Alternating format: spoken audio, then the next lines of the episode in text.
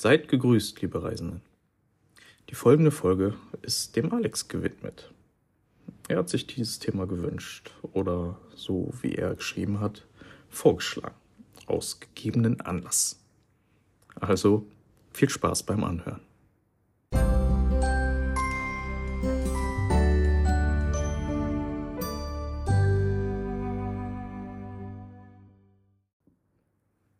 Da hob Thrym an, der Thursenfürst.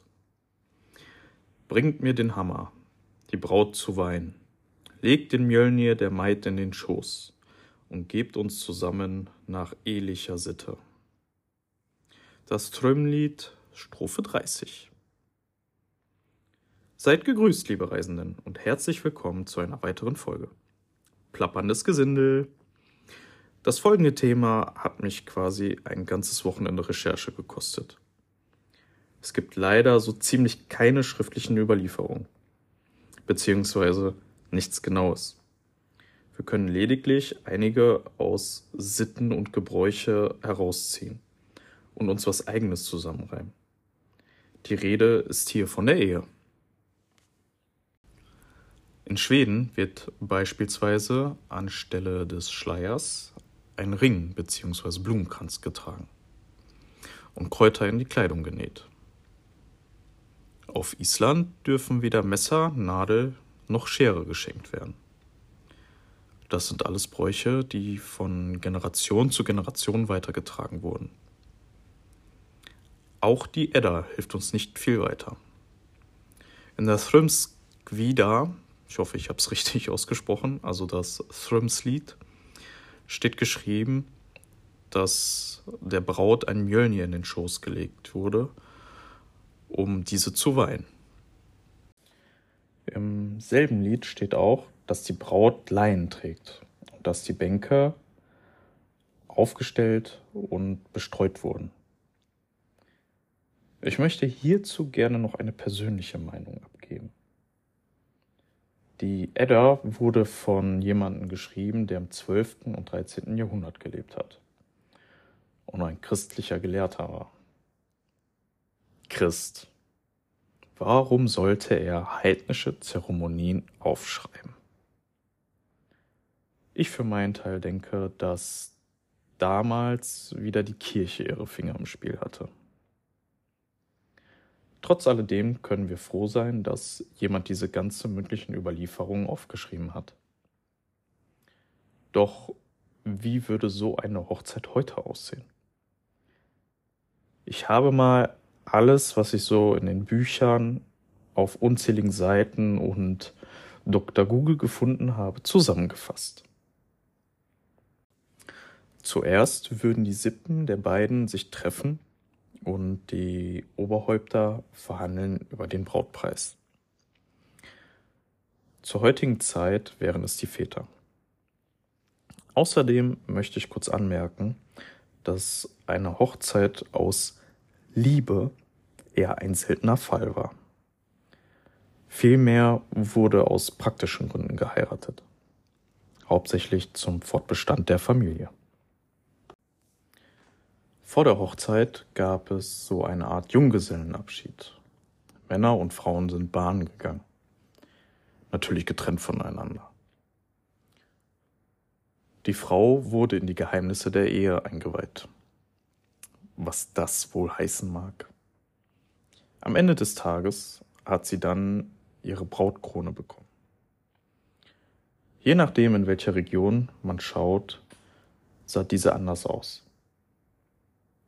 Was ich euch aber sagen kann, ist, dass alle etwas Grünes in sich trugen, wenn es nicht sogar ein Ring aus geflochtenen Blumen war. Folgende Version gefällt mir persönlich am besten. Eine Borte als Stirnband in grün-weiß, verziert mit Silberfaden und Perlen. Die Krone wurde in den meisten Regionen an die nächste Generation weitergegeben wenn diese dann geheiratet hat. Also an die Tochter.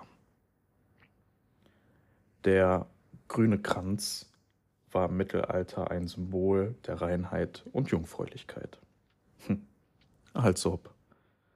Ach, und äh, nice to know ist es, bereits gesündigte Bräute mussten einen Strohkranz tragen. Aber ich zitiere mal die äh, jugendlichen Damen von heute. Ich bin nicht so eine. Nun denn kommen wir mal zu den Männern.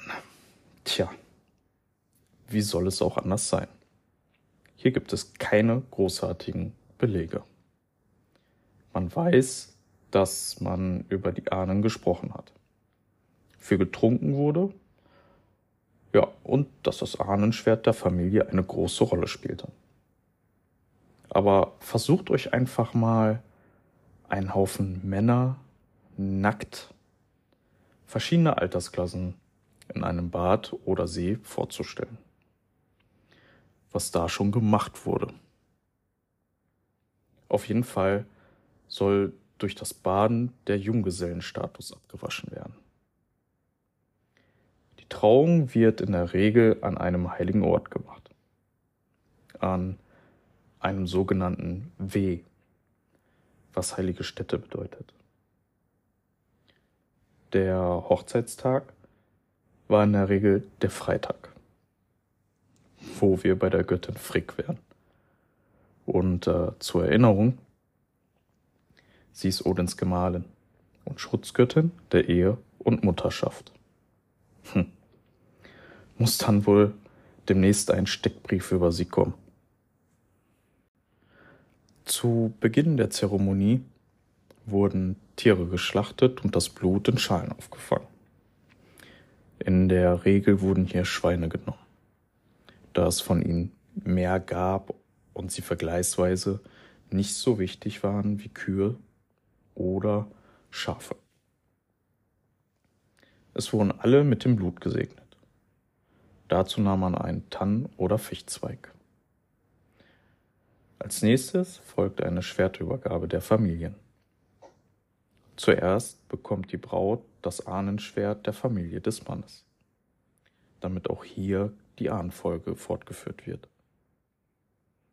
Der Bräutigam bekommt das Schwert von der Familie der Frau, welches vom jüngsten Mitglied überreicht wird. Es steht als Zeichen dafür, dass er sie nun beschützen muss. Kommen wir nun zur Ringübergabe. Die Ringe wurden auf die Schwertspitzen gelegt und dem jeweils anderen übergeben. Wenn die Ringe runterfielen, dann wurde das als böses Oben gedeutet. Nach der Übergabe halten beide das Schwert des Mannes am Knauf fest und sprechen ihre Liebesschwüre. Nach diesem schnulzigen Moment wurde ihnen ein Becher Met oder Bier überreicht. Jeder trank einen Schluck und der Rest blieb für die Götter. Nun kommen wir zum Brutlaub. Das heißt Brautlauf. Aber ich denke, das hört man auch sehr gut so raus. Ähm, da habe ich übrigens äh, sehr lustige Bilder im Kopf. Beide Familien laufen um die Wette. Die letzte, die das Ziel erreicht, muss der anderen Familie das erste Bier reichen. In einigen Ländern wird es heute noch so gemacht. Am Ziel angekommen, was im Normalfall eine Halle wäre, wird die Braut, so wie es heute noch üblich ist, über die Schwelle getragen. Das symbolisiert den Übergang in ihre neue Welt. Die erste Handlung des Bräutigam ist es, sein Schwert in einen Stützbalken zu schlagen. Je tiefer der Schlag ist, umso tiefer die Bindung der beiden. Nun beginnen wir aber mal mit dem Fest. Das erste Bier überreicht die Braut dem Bräutigam. Dies soll eine symbolische Geste sein. So wie die Walküren den Kriegern Speis und Trank überreichen, überreicht sie ihm seins. Und dies wird noch getoppt mit einem Segen und Heilwunsch. Hierzu passt mal wieder perfekt eine Strophe aus der Edda. Bier bring ich dir, du Baum in der Schlacht, mit Macht gemischt und Mannesruhm, voll der Lieder und lindernde Sprüche, guter Zauber voll und Freudenruhn. Das Lied Sigurdriffa, Strophe 5. Beide trinken auf die Götter und die Ahnen. Dieses erste Getränk wird rumgereicht und jeder, der will, kann nun seinen Segen dem Brautpaar wünschen. Jo, und dann wird gefuttert und getrunken, bis nichts mehr übrig ist. Damals ging so ein Fest übrigens eine ganze Woche. Am Abend wurde die Braut vom Bräutigam ins Bett getragen. Sie wurden von Zeugen begleitet, um zu kontrollieren, dass sie allein ins Bett gehen. Naja, warum könnt ihr euch denken? Zu diesem Zeitpunkt wurde auch erst die Brautkrone abgenommen. Das war Job des Bräutigams und war ein Zeichen für ihre Vereinigung. Am nächsten Tag schrieb man die Träume der Frau auf. Sie wurden als eine Art Prophezeiung angesehen und beschrieb die Zukunft der beiden. Viele machen auch noch ein Handfesting-Ritual. Ich persönlich finde es echt geil, aber seinen Ursprung hat es im Keltischen und passt von daher nicht ganz in unsere Zeit. Beziehungsweise habe ich hierzu nichts gefunden. Damit beenden wir auch dieses Thema und diese Folge. Ich hoffe, euch hat sie gefallen und wie immer würde ich mich auf Feedback unter dem letzten Instagram-Post freuen. Wir hören uns zur nächsten Folge.